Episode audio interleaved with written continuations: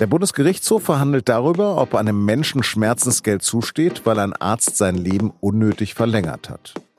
Über diese vielleicht alles entscheidende Frage spreche ich mit der Redakteurin Michaela Schwinn, die sich bei der SZ vor allem um Gesundheitsthemen kümmert. Sie hören auf den Punkt und mein Name ist Lars Langenau. Ärztliche Ethik verbietet es, Kranken zu schaden. Aber sind Ärzte auch für sinnloses Leiden am Ende eines Lebens verantwortlich?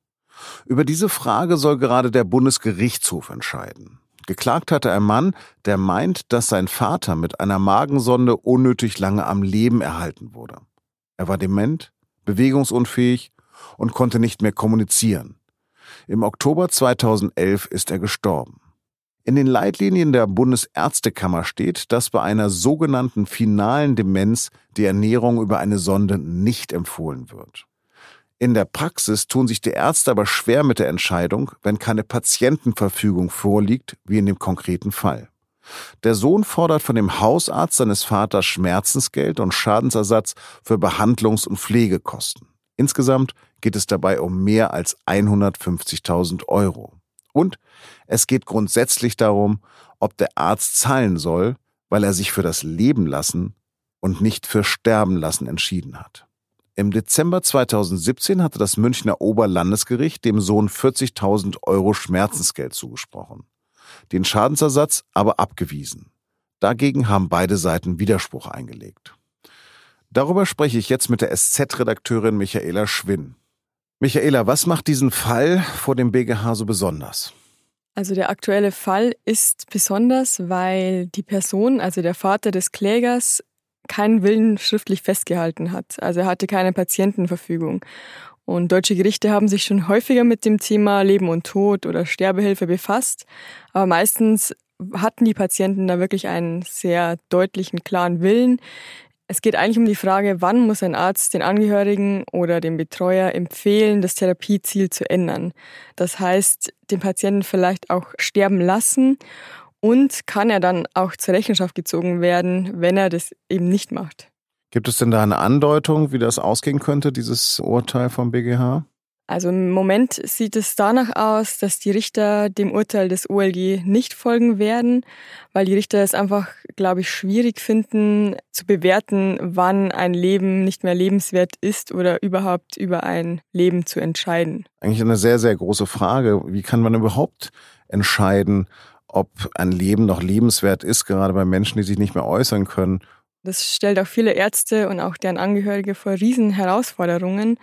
Ärzte machen das dann normalerweise so. Sie fragen natürlich erstmal, ob eine Patientenverfügung da ist. Wenn es die nicht gibt, dann müssen sich die Ärzte wirklich mit den Angehörigen oder Betreuern hinsetzen. Sie müssen herausfinden, was war das für ein Mensch? War der noch lebensfroh oder ist vielleicht die Ehefrau vor kurzem gestorben? Hat sich die Person mal irgendwie geäußert? Also es ist wirklich sehr kompliziert und man muss lange Gespräche führen. Nur so kann man herausfinden, was die Person eigentlich wollte, wenn es keine Patientenverfügung gibt. Also kann eine Patientenverfügung uns alle einmal davor schützen, dass jemand anderes über unser Leben entscheidet, wie wir es beenden möchten.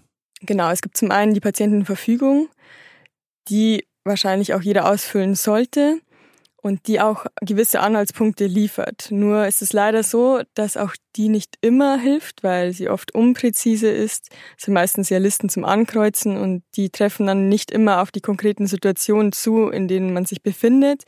Das heißt, es wäre auf jeden Fall auch empfehlenswert, eine Vorsorge, Vollmacht zu erstellen und eine Person zu bevollmächtigen, die dann den eigenen Willen vertritt und mit der muss man sich natürlich davor unterhalten, wie man sich sein Leben vorstellt und in welchen Situationen man gerne wie behandelt werden würde. Und eine Patientenverfügung gibt einem die Sicherheit, dass man selbstbestimmt in den Tod gehen kann? Eine Patientenverfügung schützt einen nicht zu 100 Prozent vor Maßnahmen, die man vielleicht gar nicht will. Aber sie ist ein Anhaltspunkt. Bei diesem entscheidenden Fall da vor dem BGH sollen ja Ärzte entscheiden, ob ein würdiger Tod möglich ist. Können Ärzte das überhaupt leisten? Schmerzen oder Leiden sind sehr subjektive Dinge. Also manche Leute finden es vielleicht unerträglich, wenn sie nicht mehr kommunizieren können, nicht mehr sprechen können Manche genießen das vielleicht, wenn sie dann noch im Kreis der Familie sind und sie fühlen sich trotzdem wohl. Also das ist sehr subjektiv und es ist einfach auch schwierig für Ärzte, das Ganze einzuschätzen. Aber was Ärzte natürlich können, ist eine medizinische Prognose stellen. Sie können sagen, die Person wird wieder sprechen können, die Person wird wieder atmen können. Und anhand dieser Prognose kann der Arzt natürlich den weiteren Lebensverlauf vorhersagen und kann dann mit Angehörigen oder mit dem Betreuer sich unterhalten und kann dann zusammen entscheiden, wie man am besten vorgeht. Könnte dieses Urteil den Ärzte unter Druck setzen? Wenn der BGH dem Urteil des OLG folgt, dann könnte das Ärzte auf jeden Fall unter Druck setzen, weil natürlich dann immer Schadensersatzklagen drohen können. Es könnten ja auch die Krankenkassen oder die Pflegekassen auf die Idee kommen, auf Schadensersatz zu klagen, weil sie sind ja diejenigen, die diese teuren Intensivbehandlungen zahlen müssen. Das wäre dann nochmal eine ganz andere ethische Frage. Ja. Was wäre denn der richtige Weg? Zum einen, dass sich jeder frühzeitig Gedanken über sein Leben und vielleicht auch Sterben macht, dass er eine Patientenverfügung ausfüllt, dass er mit Angehörigen spricht. Aber auch in den Kliniken und Heimen müsste was passieren. In Australien und Neuseeland gibt es schon Konzepte, da gibt es speziell geschultes Personal, die sich wirklich frühzeitig mit schwerkranken oder chronisch kranken Menschen hinsetzen, alle Situationen durchsprechen, die diesen Willen schriftlich festhalten, ihn immer wieder aktualisieren. In Deutschland gibt es bereits Modellversuche, die etwas Ähnliches wollen, aber das ist einfach noch nicht flächendeckend. Vielen Dank für diese Einschätzung, vielen Dank für das Gespräch. Danke. Und jetzt noch drei Nachrichten, die heute wichtig sind. Luftschadstoffe führen zu mehr Toten als das Rauchen. Zu diesem Schluss kommt eine Studie Mainzer Wissenschaftler. Weltweit verursache vor allem mit Feinstaub belastete Luft 8,8 Millionen Sterbefälle pro Jahr. Allein in Europa sollen es fast 800.000 Todesfälle sein. Umweltgifte beschädigen nämlich die Blutgefäße und begünstigen so zum Beispiel Herzinfarkte oder Diabetes. Im Prozess um die Ermordung der 14-jährigen Susanne F. hat der irakische Angeklagte gestanden. Er gab vor dem Wiesbadener Landgericht zu, die Schülerin im Mai 2018 getötet zu haben. Den Vorwurf der Vergewaltigung allerdings wies er zurück. Der Fall hatte schon vor dem Prozess Aufsehen erregt. Der Angeklagte hatte sich nach der Tat mit seiner Familie in den Irak abgesetzt.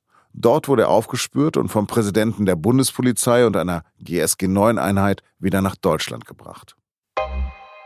Laut einem Urteil des Berliner Landgerichts kann hohes Alter davor schützen, dass einem der Mietvertrag gekündigt wird. In dem konkreten Fall wollte eine Wohnungseigentümerin ihren 87 und 84 Jahre alten Mietern wegen Eigenbedarfs kündigen. Die beiden Senioren widersprachen der Kündigung mit Verweis auf ihr Alter, ihren Gesundheitszustand und ihre beschränkten finanziellen Mittel.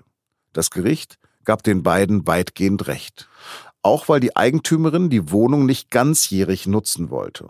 Allerdings haben die Richter keine Auskunft darüber gegeben, ab welchem Alter Mieter sich darauf berufen können. Das war der SZ-Nachrichten-Podcast auf den Punkt. Redaktionsschluss war 16 Uhr. Am Dienstagabend entscheidet das britische Unterhaus abermals über den Brexit-Deal. Ob Premierministerin Theresa May eine Mehrheit dafür bekommt, erfahren Sie bei sz.de mit Live-Ticker und im Livestream. Ich wünsche Ihnen einen schönen Feierabend und bleiben Sie uns gewogen.